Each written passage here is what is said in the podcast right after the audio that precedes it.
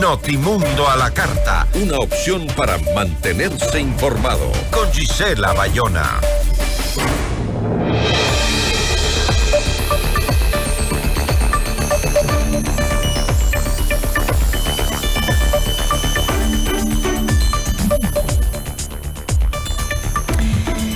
El primer eh, semestre del año, eh, la pobreza y eh, la pobreza extrema aumentaron en el país. Llegaron al 27%. 10.8% respectivamente. Esto representa un incremento del 2% en comparación a junio de 2022. Es decir, el país, eh, en el país, 27 de cada 100 personas se encuentra en la pobreza, pobreza de ingresos. La entrevista a la carta, en diálogo directo con los protagonistas de los hechos. Está con nosotros Zaida Rovira, ministra de Inclusión Económica y Social. Ministra, ¿cómo está? Muy buenas tardes. Gracias por acompañarnos.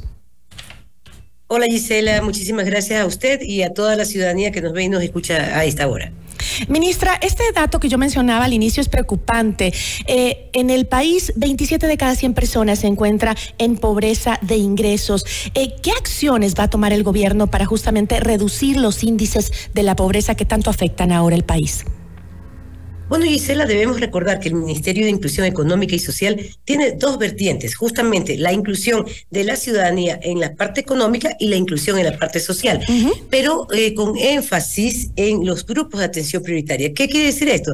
Personas adultas mayores, personas con discapacidad, niños, niñas, eh, mujeres embarazadas. En consecuencia, pues la, el, el trabajo fuerte del MIS tiene que ver con estos grupos de atención prioritaria. ¿Cómo vamos a hacer o qué tenemos planificado para hacer? De hacer en este año y medio para lograr la inclusión tanto económica como social de estos grupos, eso parte por eh, las metas que nos hemos impuesto. En relación a los niños eh, y niñas, eh, vamos a ampliar los servicios de los CDIs, de los Centros de Desarrollo Integral, uh -huh. a 17 mil niños más. Esto lo vamos a lograr con la colaboración de la cooperación internacional. También tenemos eh, eh, el Instituto de Economía Popular y Solidaria, con el que eh, pensamos en cambio, eh, tratar o trabajar la otra ruta, que es la inclusión económica de las personas. Y básicamente aquí eh, vamos a apuntar todos nuestros esfuerzos en la juventud y las madres, mujeres cabeza de hogar, madres solteras. ¿Cómo? A través de este pacto social que anunciamos el día sábado en Guayaquil con varias autoridades, con la academia, con otros ministerios y que tiene la finalidad precisamente de vincular la empresa privada, la academia y el ministerio para que podamos desarrollar planes, proyectos, programas juntos, juntos con este bono de desarrollo humano que eh, se lo va a considerar como el crédito de desarrollo humano para que estos jóvenes y estas mujeres, madres de hogar, cabezas de hogar, eh, tengan la posibilidad de desarrollar su emprendimiento y eh, vincularse a la parte económica y productiva. Ahora, ministra, en un paréntesis, el gobierno anterior, el gobierno de Guillermo Lazo, constantemente reiteraba que la pelea que hay entre las bandas eh, delictivas en el país, eh, las bandas de narcotraficantes, es el principal causante de la crisis de violencia que vive el país. Pero no relacionaba eh, que los núcleos de violencia más fuertes se encuentran justamente en las zonas más pobres del país, como por ejemplo Guayas y Esmeraldas.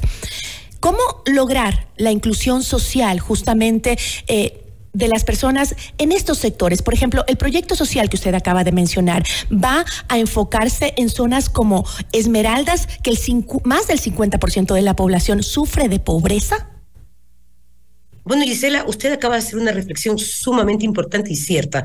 Eh, ya no queremos hablar más de lo que hizo, o perdón, de lo que no hizo el gobierno uh -huh. anterior. Pero en efecto, considerar que eh, la violencia eh, es, es, solamente producto de las organizaciones delictivas, no.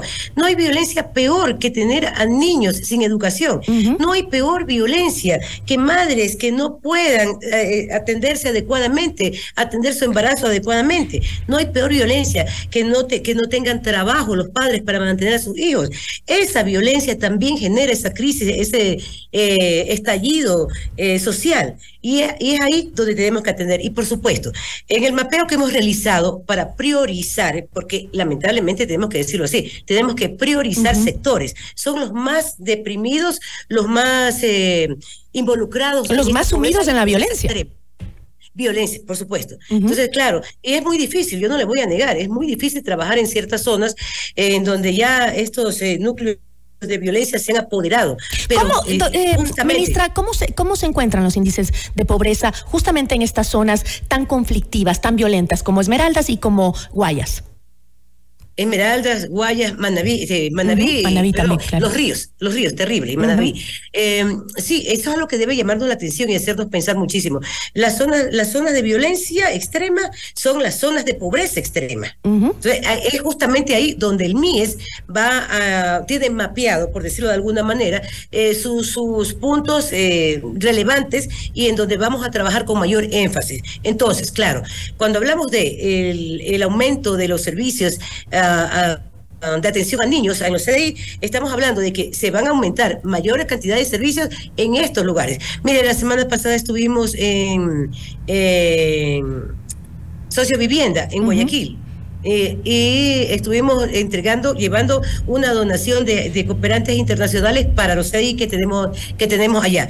Eh, un sector realmente complicado de Guayaquil, uno de los más violentos, que incluso todo el mundo me decía, no vayas para allá, con una gran cantidad de seguridad. Pero este, es sorprendente de ver cómo estos CDIs tienen un desarrollo tan importante, son, son estructuras hermosas y la propia ciudadanía de ahí, los propios habitantes, padres y madres cuidan su CDI. Entonces, por supuesto, cuando le damos opciones a la población, a la ciudadanía, para que cumplan su plan de vida, para que eh, se desarrollen por igual, estamos hablando de que vamos a poder bajar los índices de violencia y de delincuencia. la educación, la atención, eh, atención prioritaria a esta, a esta, ciudadanía, y es lo que el MIES pretende hacer. Ahora, eh, justamente, ¿Qué, ¿Qué, aporte va dirigido específicamente en las zonas rurales, donde también existe un índice alto de pobreza, eh, que está la zona que está lejos de la urbanidad, digamos? ¿Cómo garantizar el desarrollo integral de la niñez en estos sectores, que son los más vulnerables también? Son los más vulnerables y los más desatendidos por los gobiernos anteriores.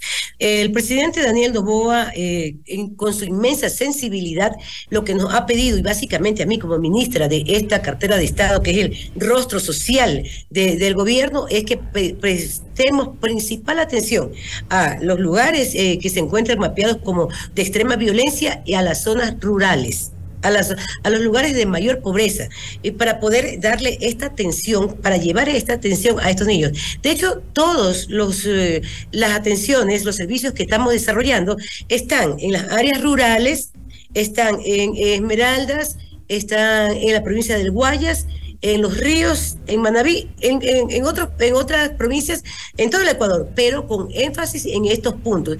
Además, eh, contamos con equipos técnicos eh, muy preparados, altamente calificados, que están trabajando ya en territorio. Y otro aspecto importante, Gisela, es que como ministra, eh, creo que ya toda la ciudadanía me conoce por, eh, mi puesto anterior y por mi trayectoria de, defensora de derechos. Yo soy de territorio y ya en este mes, ya te cumplimos un mes este fin de semana, en este mes ya he recorrido varios de estos puntos, eh, justamente contemplando, evidenciando, evaluando cuáles de estos sectores requieren de atención más urgente. Todos lo requieren, todos. Toda la ciudadanía requiere atención, pero hay puntos en los que tenemos que acudir de forma inmediata para lograr justamente ese nuevo Ecuador que todos y todas queremos. Ahora, eh, ministra, em, eh, no es que quiera hablar del gobierno anterior, pero como usted lo dijo, van apenas un mes en el, eh, en, en, el cargo y este el referente que tenemos es justamente lo que se hizo en el gobierno, o lo que, como usted dijo, no se hizo en el gobierno anterior, ¿no? Uno de los hitos, digamos, o el único que planteaban a cada rato justamente desde el Ministerio de eh, Bienestar Social era justamente el eh, eh, el bajar el índice de desnutrición crónica infantil en el país, ¿no? Eh, eso lo repetían muchas veces. El, el expresidente Guillermo Lazo hablaba de que pues 20 mil niños menores de dos años ya eh, fueron, superaron la desnutrición crónica infantil y otros 40 mil niños más, pero que venían de los años anteriores a ese gobierno que se había trabajado, ¿no? Habló también de una inversión en el sector de 544 millones de dólares ejecutando atención primaria de salud, vacunas del el esquema básico para los niños, consejería en la prevención de alimentos saludables y también campañas sobre la importancia de la lactancia materna. En todo eso se invirtieron, eh, según dijo, 544 millones, que permitió esta baja, aunque todavía hay muchos niños en la desnutrición en nuestro país, ¿no? Pero, ¿qué dinero, cuánto dinero va a invertir en este, este gobierno en ese ámbito? Y este, si va a seguir más o menos la línea de ese proyecto en contra de la desnutrición infantil. Bueno, eh, igual que ustedes sin ánimo de caer en lo que en lo que se hizo anteriormente, que creo que ya es tiempo de mirar la página y seguir adelante, eh, pero sí hay que puntualizar varias cosas. Primero que eh, desde el MIES o en el MIES nunca tuvimos un proceso de transición, lo que implica que no tenemos información de lo que se ejecutó o realizó en el gobierno anterior eh, y básicamente en esta cartera de Estado, por lo que no, yo personalmente no podría ni siquiera dar fe eh, certificar que aquello que nos anunciaron públicamente sea cierto, de lo que yo también tengo, tengo. Pero no me diga que el ex ministro Bernal eh, nunca se acercó a usted a, entregarle todo el trabajo del que él se sentía muy orgulloso, incluso de la eh, cuántos niños había sacado de la desnutrición infantil a través del Ministerio de Bienestar Social. Ese, no, realmente no, el día que tuvimos convocada la reunión fueron eh, tres servidoras, eh, la coordinadora general administrativa financiera eh, y dos más que no recuerdo de qué áreas, y no nos entregaron ningún documento, simplemente fue todo verbal contándonos más o menos su enfoque de cómo estaba, cómo nos entregaban el ministerio. Luego, luego, si yo reconozco, tuve una conversación telefónica con el ministro, con el ministro saliente, quien me dijo que si nos podíamos reunir más tarde, pero ya estábamos a, un día de la, a dos días de la, de la y fue imposible, pero en el momento no fue y no se entregó ningún tipo de información por escrito, ninguna. Y algo que me llama mucho la atención, Gisela, es que el tema de desnutrición no se encuentra, no se encuentra en el MIES. Entonces, claro, yo supongo que por eso es que no se entregó información escrita que podamos contrastar y decirle a los medios de comunicación y a la ciudadanía. El MIES no es el responsable de desnutrición infantil, sino la secretaría que creó el propio expresidente Guillermo Lazo para este efecto, que es una secretaría adjunta a la presidencia de la República. Entonces, este, mal podría decirse que fue el MIES el que hizo todos estos logros con desnutrición infantil. No lo es. bueno, pero es un tema que va de la mano con el bienestar social, ¿no? Con eh, el tema de la pobreza, va muy, de la mano con la desnutrición infantil. pero, está, pero está escrita a la presidencia de la República, no al MIES. Este, ahora ya hemos tenido eh, un par de reuniones eh, como, como autoridades entre la ministra y la secretaria de esta Secretaría de Crecer sin Desnutrición y ya también se han reunido los equipos técnicos justamente para valorar y para trazar la línea para seguir de forma conjunta. No solamente la Secretaría, el MIES, sino además también el Ministerio de Salud. Porque este es un tema que no es de una sola cartera de Estado, no, es un tema de principal preocupación del presidente Novoa. Por eso eh, la línea que seguimos es de tratarlo de forma multisectorial, que donde estemos varios ministerios y además donde nuestros profesionales sean altamente calificados para esto. Ministra, yo le agradezco muchísimo y estaremos muy atentos a ese proceso que se dé en apoyo de los más vulnerables de nuestro país. Muchísimas gracias. Gisela, yo solamente le voy a pedir dos segundos para anunciar algo importantísimo. Claro que sí. Una de las cosas complejas que con las que recibimos el ministerio fue con una deuda de aproximadamente 28 millones de dólares. Deuda a los proveedores, eh, las trabajadoras, las educadoras de los CDI. Seis meses impagos. Esa deuda la empezamos a pagar ayer. Y si quisiera eh, seis meses todas, todas estas educadoras, ya llevamos 4.2 eh, millones de dólares y seguimos pagando hasta el 31 de diciembre. Esperamos canalizar y, y ponernos al día con todas estas personas. Ministra, eso también se le olvidó al ex ministro Bernal decírselo. Sí, realmente sí, no me lo dijo. Tenemos una deuda de 28 millones de seis meses que no se, le no se les había pagado a educadoras, a educadoras que atienden a nuestros niños, a los adultos mayores. Entonces, claro, yo llego y me caen todo el mundo encima con justa razón con justa razón. Sabíamos que iba a ser difícil, pero estamos dando la cara y lo estamos logrando. Quiero comunicarles que el gobierno de Daniel Novoa empezó a pagar a estas personas, trabajadoras, mujeres, madres de familia, empezó a pagarles y ya llevamos. Eh, 4.2 millones de dólares y seguimos pagando y esperamos ponernos al día con estas mujeres que a pesar de no haberles pagado, de no haber percibido sueldo, han estado Seguían trabajando. a nuestros niños. Muchísimas gracias. Esperemos eh, que esto se solucione pronto y estaremos muy atentos al tema. Ministra, muchísimas gracias. Gracias, Gisela. Gracias a usted y a toda la ciudadanía. Una buena tarde. Saida Rovira, ministra de Inclusión Económica y Social. Notimundo a la carta. Información oportuna al instante mientras realiza sus actividades al mediodía.